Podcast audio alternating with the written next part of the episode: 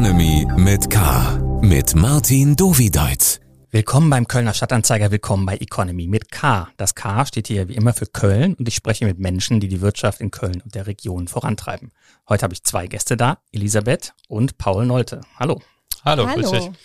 Ja, ihr wollt mit dem Bier Nolte Köln an, äh, in Köln eine Tradition wieder zum Leben erwecken, das Kristallbier, da sprechen wir gleich drüber und auch was ihr gegen Kölsch denn habt.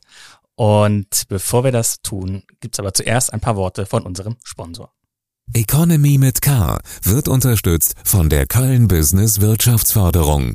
Die Köln Business Wirtschaftsförderung ist erste Ansprechpartnerin für Unternehmen in Köln. Ja, nochmal schön, dass ihr da seid. Ich äh, freue mich sehr, dass ihr beide äh, es geschafft habt. Ihr seid äh, junge Eltern. Äh, umso äh, äh, mehr weiß ich das zu schätzen, dass ihr euch beide den Kalender frei geräumt habt. Ähm, ja, ihr seid der Kern des Familienunternehmens Nolte und bewegt euch in den Fußspuren deines Großvaters Paul, denn dein Opa war Hermann Sester und der Kölner weiß direkt Sester, ja, wie das Kölsch und dein Opa war quasi Sester. Richtig, genau. Somit habe ich die ganze Brautradition auch in den Genen und geerbt. Ja, dann erzähl doch mal, wie ist das mit als Enkel eines äh, Brauereibesitzers äh, aufzuwachsen? Ja, so ein schönes Gefühl, ne? Ich meine, Bier ist ja ein sehr lebhaftes Produkt. Ähm, wie du schon richtig auch gesagt hast, Bier-Podcasts haben eigentlich immer eine hohe Beliebtheit. Das zeigt ja auch, ähm, wie weit die Menschen sich mit Bier und unterschiedlichen Bierstilen auseinandersetzen. Also ich kann dazu sagen, ich habe eine ganz tolle Kindheit gehabt. Ich habe das natürlich auch noch in den Endzügen von Sesta miterlebt wie das mit der Brauerei war. Es gab dann vier Töchter. Äh, meine Mutter ist die älteste. Und leider wurde sich dann halt dagegen entschlossen, es weiterzuführen. Und ähm, ja, so bin ich eine Generation übersprungen, aber ich folge den Wurzeln meiner Familie. Und äh, Elisabeth, als du dich für äh, Paul entschieden hast, wusstest du schon, dass du ins Biergeschäft äh, gelangen ja, wirst. also äh, Paul ist untrennbar von Bier, das kann man jetzt schon sagen eigentlich, oder das wusste ich von der ersten Sekunde an. Also er hat damals schon sofort gesagt, ich will mal mein eigenes Bier machen und ähm, ja, als Frau von Paul kommt man vom Bier nicht los. und der Name Sester ist ja auch in den kölschen Sprachgebrauch äh, eingegangen, als das Sester Pad, das äh, Pferd, äh, mit dem Sester verbunden wurde, das ist ja auch äh, noch immer bekannt. Definitiv. Das äh, in Ehrenfeld hat das immer noch einen hohen Stellenwert, muss man sagen. Aber du hast dich dann in der frühen Jugend schon eher für das Brauen begeistert als für die Pferde.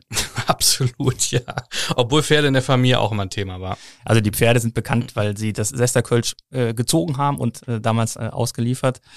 Ähm, und ja, du bist äh, mit der Brauerei aufgewachsen, hast irgendwann gesagt, okay, ich will mein eigenes Bier wieder brauen und an die Tradition. Ja, ich war ja doch noch sehr jung, als es geschlossen worden ist. Also ich war ja sechs Jahre alt, also da war ich dann doch noch ein bisschen zu klein, um äh, wirklich in den Geschmack des Bieres zu kommen.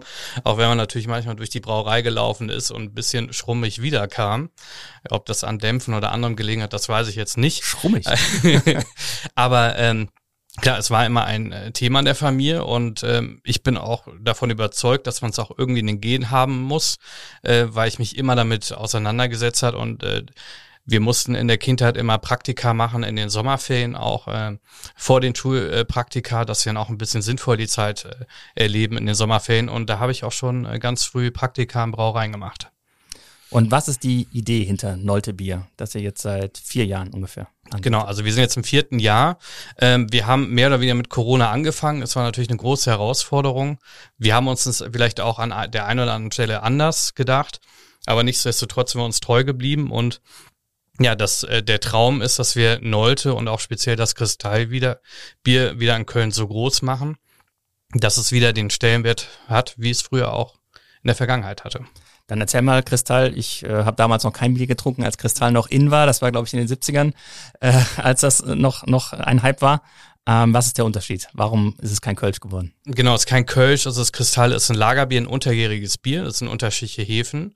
Und äh, das Interessante daran ist, in den 20er Jahren kam so wirklich die Schwemme Richtung Norden, äh, aus dem Süden her mit den Lagerbieren war es damals dann halt irgendwie durch die Linde Kühlmaschine stabiler war, das Bier dann halt auch auf der Temperatur zu halten, dass die Hefen dann auch äh, richtig arbeiten können. Und da ist man ja bei obergärigen Bieren ein bisschen entspannter, weil wir wesentlich höher in die Gärung gehen.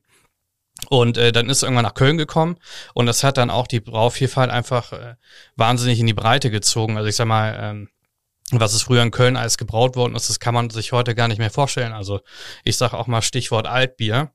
ähm, das ist einem ja. gar nicht so bekannt, aber es wurde in Köln auch teilweise gebraut und auch hatte eine große Beliebtheit. Und das Kristall gab es halt nachweislich bis in die 70er Jahre haben wir das gebraut, andere Brauen, Brauereien auch noch.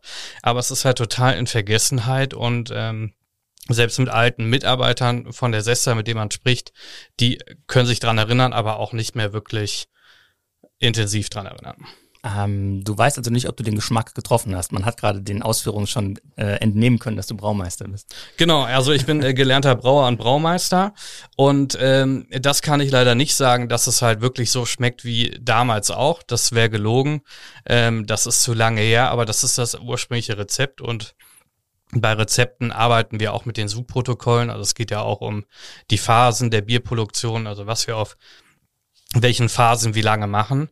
Und äh, das hatte ich dann mit meiner Braumeisterschule zusammen wieder reentwickelt, indem wir uns dann auch aus den Jahren die Protokolle der Hopfenausbeute etc. angeguckt haben. Da lag noch ein Ordner im Familienarchiv. Genau, richtig, ja. Ja, wirklich so? Ja, das ist wirklich so, ne? Also es ist jetzt nicht so blöd gesagt, ich habe hier ein äh, ein Rezept irgendwie von einem Gin irgendwie in einem Buch gefunden, sondern ist natürlich schon so, ich meine, wir haben ja auch noch ganz viele alte Etiketten vom Kristall. Ähm, klar, also man hat natürlich noch irgendwie Ordner dann mhm. zu Hause, ja.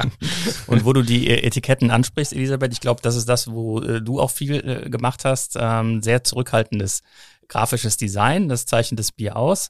Ähm, erste Frage aber, wie seid ihr auf den Namen gekommen?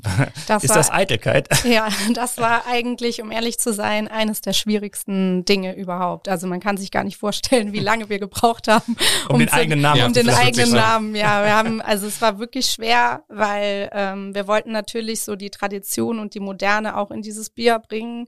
Und Nolte ist ja letztlich der, der, der Name von Pauls Vater. Also die Mama Sester hat Nolte geheiratet und so trifft dann irgendwie auch wieder wieder die Tradition, die Moderne. Und für Paul war es halt dann auch immer super wichtig zu sagen, ich möchte transparent sein und ich möchte für meinen Namen stehen, was in dem Bier drin ist, schreibe ich drauf. Und äh, ja, dementsprechend war dann irgendwann klar, es kann nur unser Name sein. Und dann fanden wir es total komisch, dass beim Bestellen alle eh meinten, ja, Nolte bitte. Und es war irgendwie so total klar und alle finden diesen Namen auch irgendwie mega eingängig, um was zu bestellen. Also ist voll witzig. Da denkt man ja bei seinem Namen nicht immer direkt dran.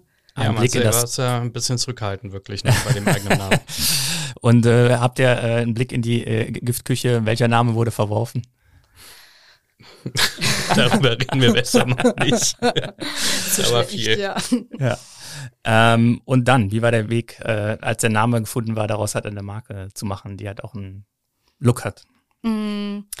Ja, es war auf jeden Fall ein krasser Prozess irgendwie. Also wir haben uns wirklich äh, ewig lang mit diesem ganzen Ding auseinandergesetzt, von welche Flasche soll's werden, die irgendwie auch irgendwie zu dem passt, was es halt damals mal war, was aber auch was ganz anderes zeigt und was, was es irgendwie so noch nicht gibt. Und ähm, ja, wir haben uns mit Farben auseinandergesetzt, wir haben uns mit Designs auseinandergesetzt, mit vielen alten Etiketten, haben uns eigentlich gefühlt durch die ganze Bier Bierlandschaft irgendwie auch mal getrunken, um mal zu sehen, irgendwie, was gibt's denn eigentlich und was macht uns aber aus und was möchten wir irgendwie widerspiegeln.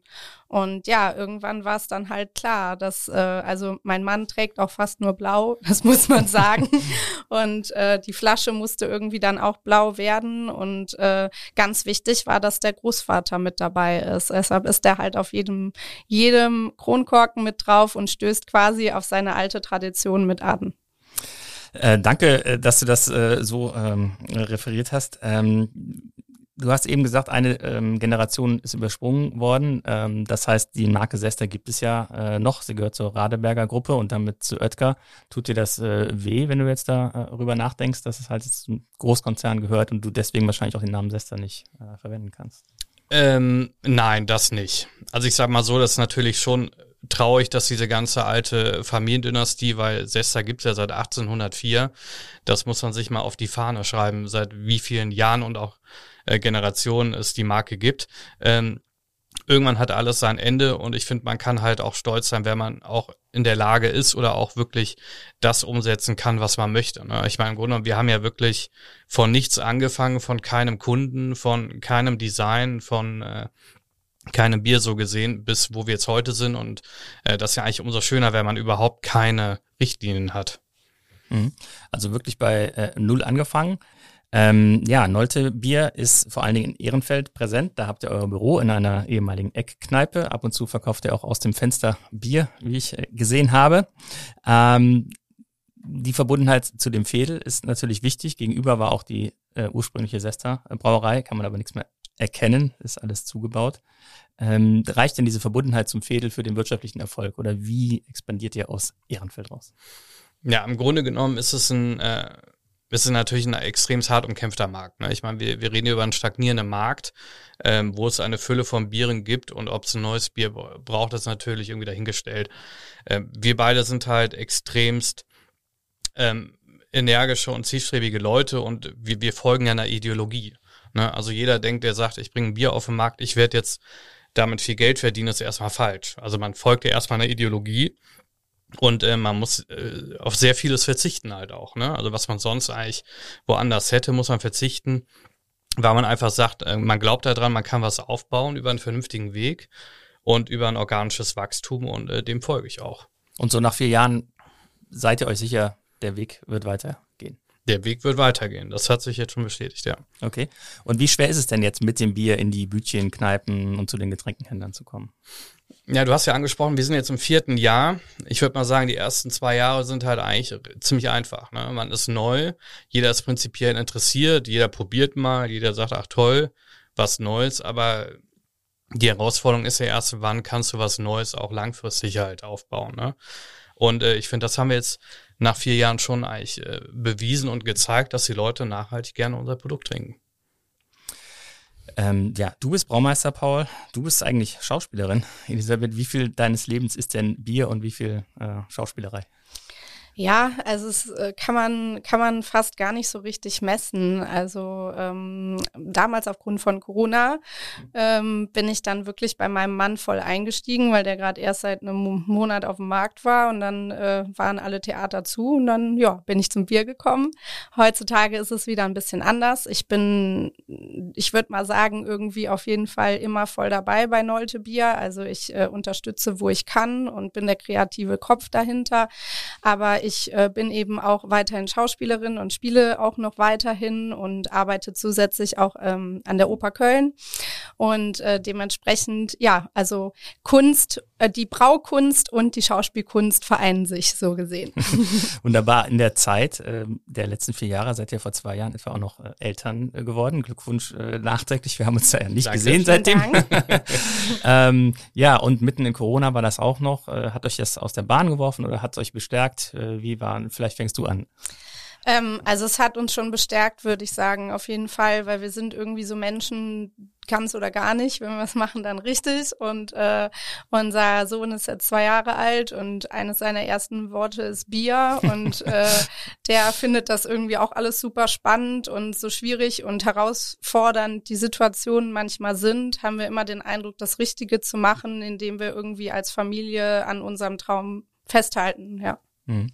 Ja, ihr habt bei äh, Social Media auch schon äh, gewitzelt, dass die nächste Generation damit schon äh, gesichert sei. Äh, mal nennt ihr ihn äh, die fünfte Generation, mal die sechste Generation. Wer hat sich denn da verzählt? Das bin ich wahrscheinlich. Nein, also ähm, das ist halt in der Tat so. Ich werde immer, also ich weiß nicht, ob du schon mal bei uns in Ehrenfeld vor unserem Fenster warst. Wir haben ja da die Familienchronik äh, auf das Fenster äh, implementiert. Und immer wenn Interessierte vorbeikommen, die stehen dann drei Minuten vor dem Fenster und gucken dann so ein bisschen, ja, die fünfte Generation, kann das denn sein?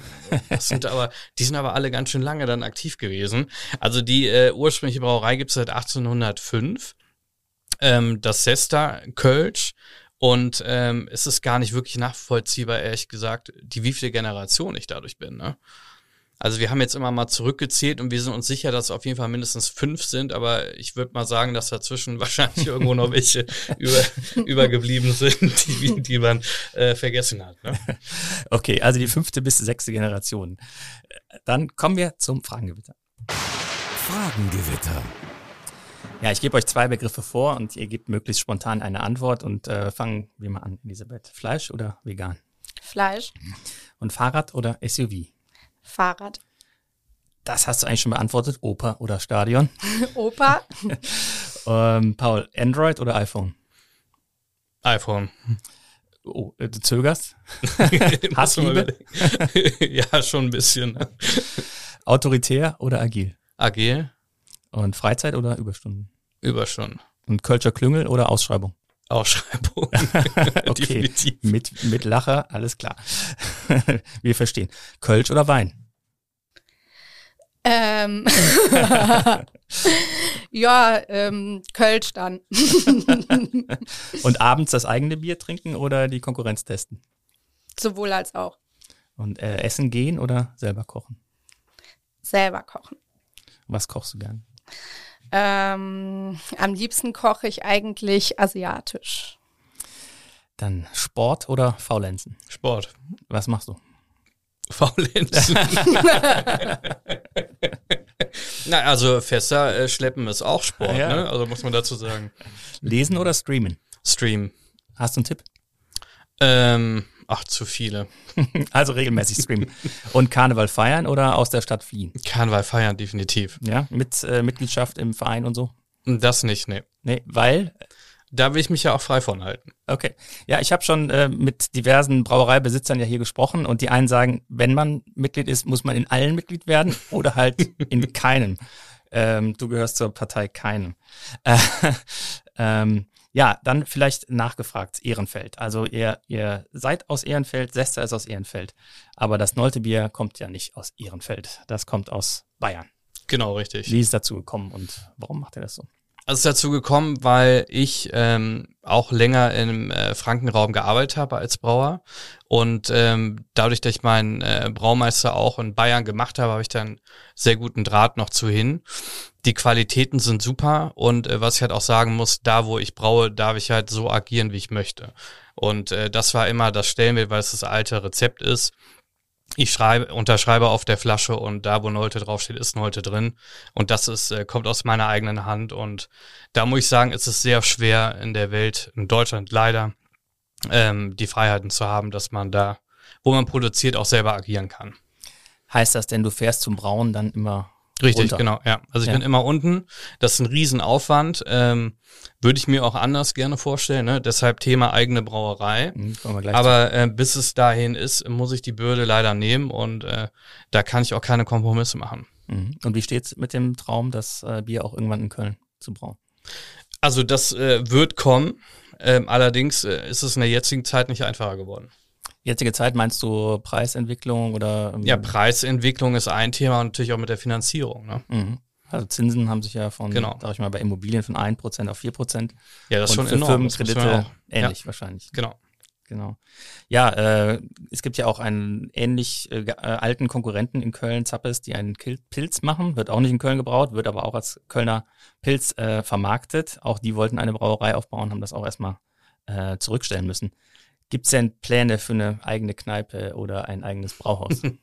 Ja, also was wir jetzt äh, machen in der Tat, ganz interessant, wir machen jetzt einen äh, Pop-Up-Biergarten in Ehrenfeld, Mhm. den August äh, an der Barbara-Kirche. Da sind wir jetzt auch mal dabei, das ein bisschen zu testen. Haben jetzt noch zwei andere Möglichkeiten, das im September auch noch an anderen Standorten zu machen. Und das war der erste Schritt. Also ich muss dazu sagen, ich bin ja äh, selber gelernter Brauer und Braumeister. Ich bin jetzt kein Gastronom. Das muss man einfach mal ganz klar sagen. Und da muss man sich ein bisschen von trennen, dass man nicht alles gleichzeitig machen kann und ähm, Deshalb ähm, ist das jetzt nicht der direkte Weg zum Ziel. aber du hast ja auch einmal eine Zeit lang für einen großen äh, Braukonzern im Vertrieb gearbeitet. Was hast du denn da gelernt, was dir jetzt noch hilft? Also ich bin ja auch äh, studierter Betriebswirt. Also ich habe ja in Holland und Dänemark äh, BWL studiert und habe einen Master in Finance Marketing gemacht, bevor ich den Weg äh, wirklich in das Handwerk gegangen bin, weil ich auch erstmal ähm, auch noch eine andere Sicht lernen wollte. Und dann war der erste Schritt jetzt zur AB InBev. Ähm, da war ich in einem globalen äh, Traineeship, also habe ich sehr viele Stationen miterlebt und ähm, die letzte Station, die ich dann da gemacht habe, weil ich dann äh, Verkaufsleiter war in der Gastronomie von ein paar ähm, Bundesländern. Da hat man viel gelernt, ähm, auch viel gesehen, wie man es nicht machen möchte. Das ist halt eine ganz andere Sichtweise, ob man äh, dahinter steht oder nicht, ist dahingestellt. Also es war auf jeden Fall eine Erfahrung. Und äh, bin aber froh, dass ich da nicht mehr bin. und macht es das äh, Kristall im Gegensatz zum Kölsch leichter, halt in Gaststätten in Köln da noch reinzukommen? Weil oft gibt's ja wahrscheinlich Bindungen, ne? dass man nur ein Kölsch verkaufen darf. genau, also beim Kölsch bist du ja bei obergärigen Bieren, das ist ja generell, also meistens hast du Sortenverträge in der Hinsicht. Äh, aber du hast natürlich genauso Pilz- oder Lagerbierverträge auch, aber Spezialbiere ist dann noch was anderes. Mhm. Seid ihr denn ein Craftbier oder nicht? Ich bin kein Craftbier, nein. Also ich meine, äh, die Craftbier-Bewegung äh, finde ich gut, weil es den Stellenwert des Bieres wieder auch äh, hochgehoben hat, aber ich bin Braumeister und äh, ich bin in der Lage, ein gutes Bier auch sauber zu brauen. Okay, das heißt, du hältst nichts von Craft Beer, richtig? Nee, das habe ich nicht gesagt. Das ist was anderes. Ne? Du also kannst sauber brauen, hast du gesagt.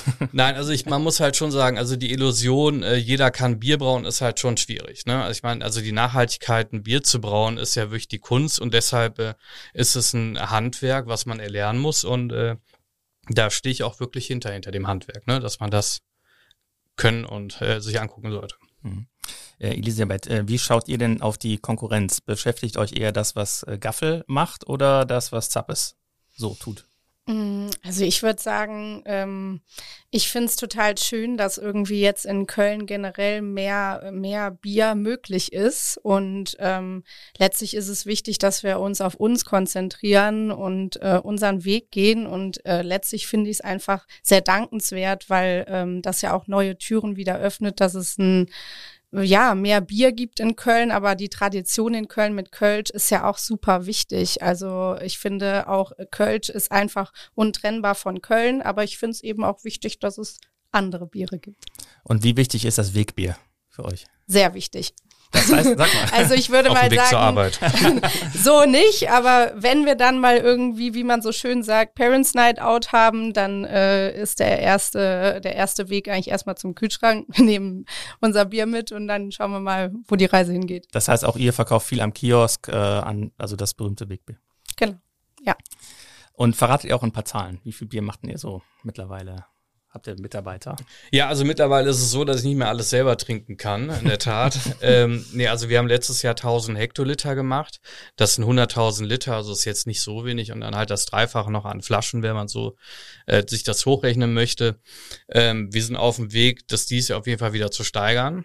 Und äh, von der Mitarbeiterzahl, ähm, wir sind jetzt ein Team von dreien. Also wir sind noch ganz klein. Ähm, finde ich aber auch nicht unbedingt verkehrt. Also ich finde, man sollte dem Produkt auch die Zeit geben, wie es braucht. Mhm. Ja, du hast gesagt, ihr seid kein Craft-Bier, aber auf jeden Fall seid ihr eins von den höherpreisigen Bieren. Also ich habe jetzt äh, geschaut beim Versand, äh, also Versand beim Lieferservice wäre es jetzt 1,79 äh, für eine Flasche. Äh, Kölsch 99 Cent, 1,09 Euro oder so. Ähm, wie kommt ihr in dem Preissegment klar?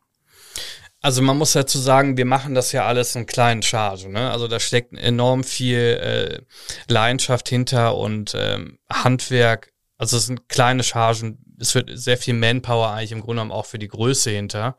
Und das würdigen die Leute. Ne? Also, dass man da wirklich an etwas Altem arbeitet, ein altes Rezept wieder auffährt und ähm, so gesehen Köln ja auch wieder was, eine Vielfältigkeit zurückbringen wollen. Ne? Und dass wir teurer sind, das ist klar, ne? Aber das ist, ist halt ähm, Qualität kostet und ähm, das ist, obwohl es auch teurer ist, ist es knapp berechnet, ähm, weil wir halt auch mit den besten Zutaten allem arbeiten. Da will ich auch keinen Kompromiss eingehen. Mhm.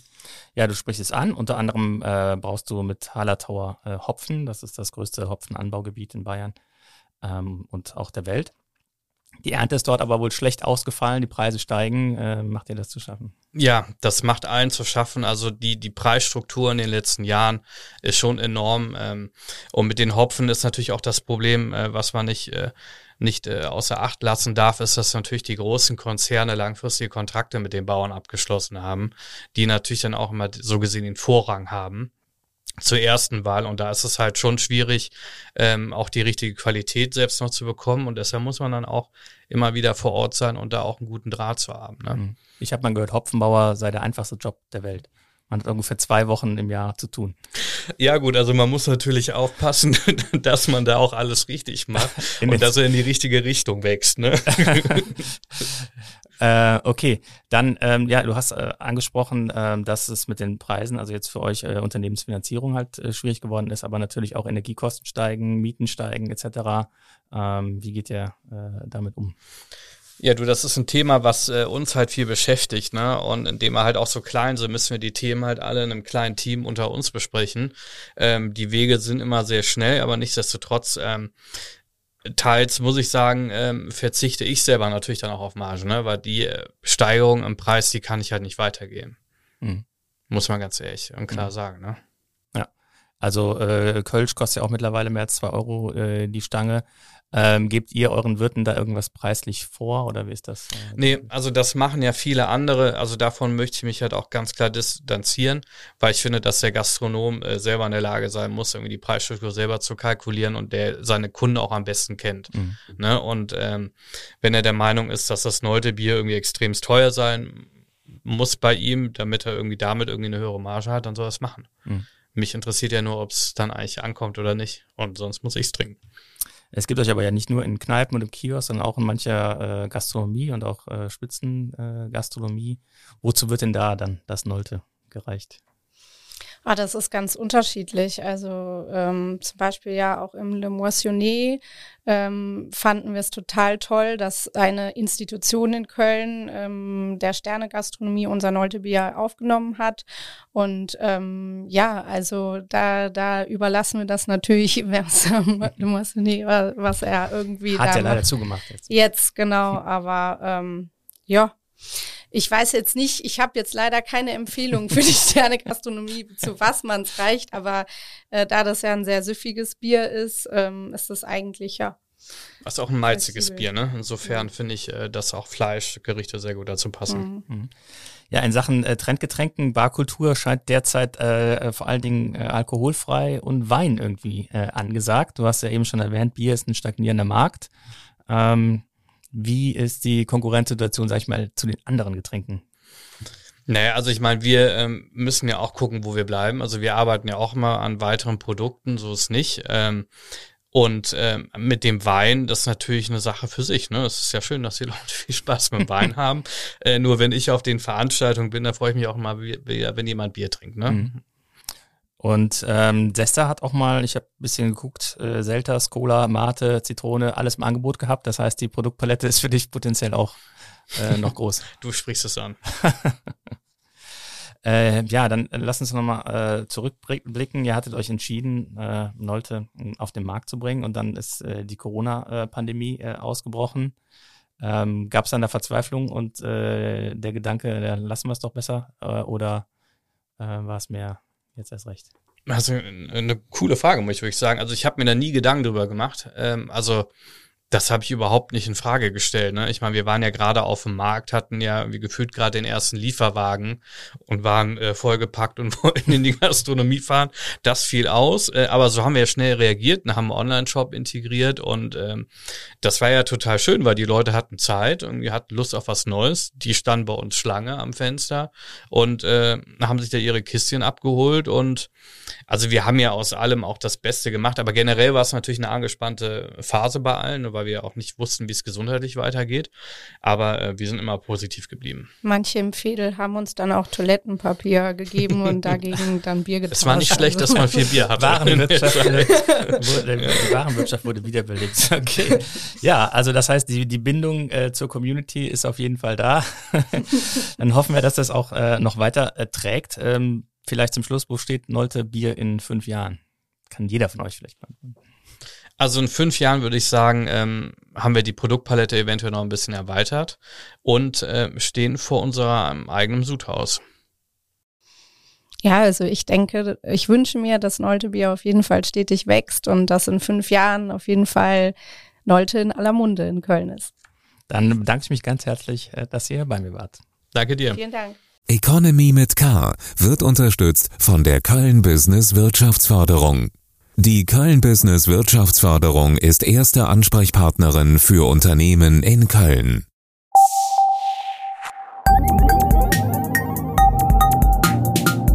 Economy mit K.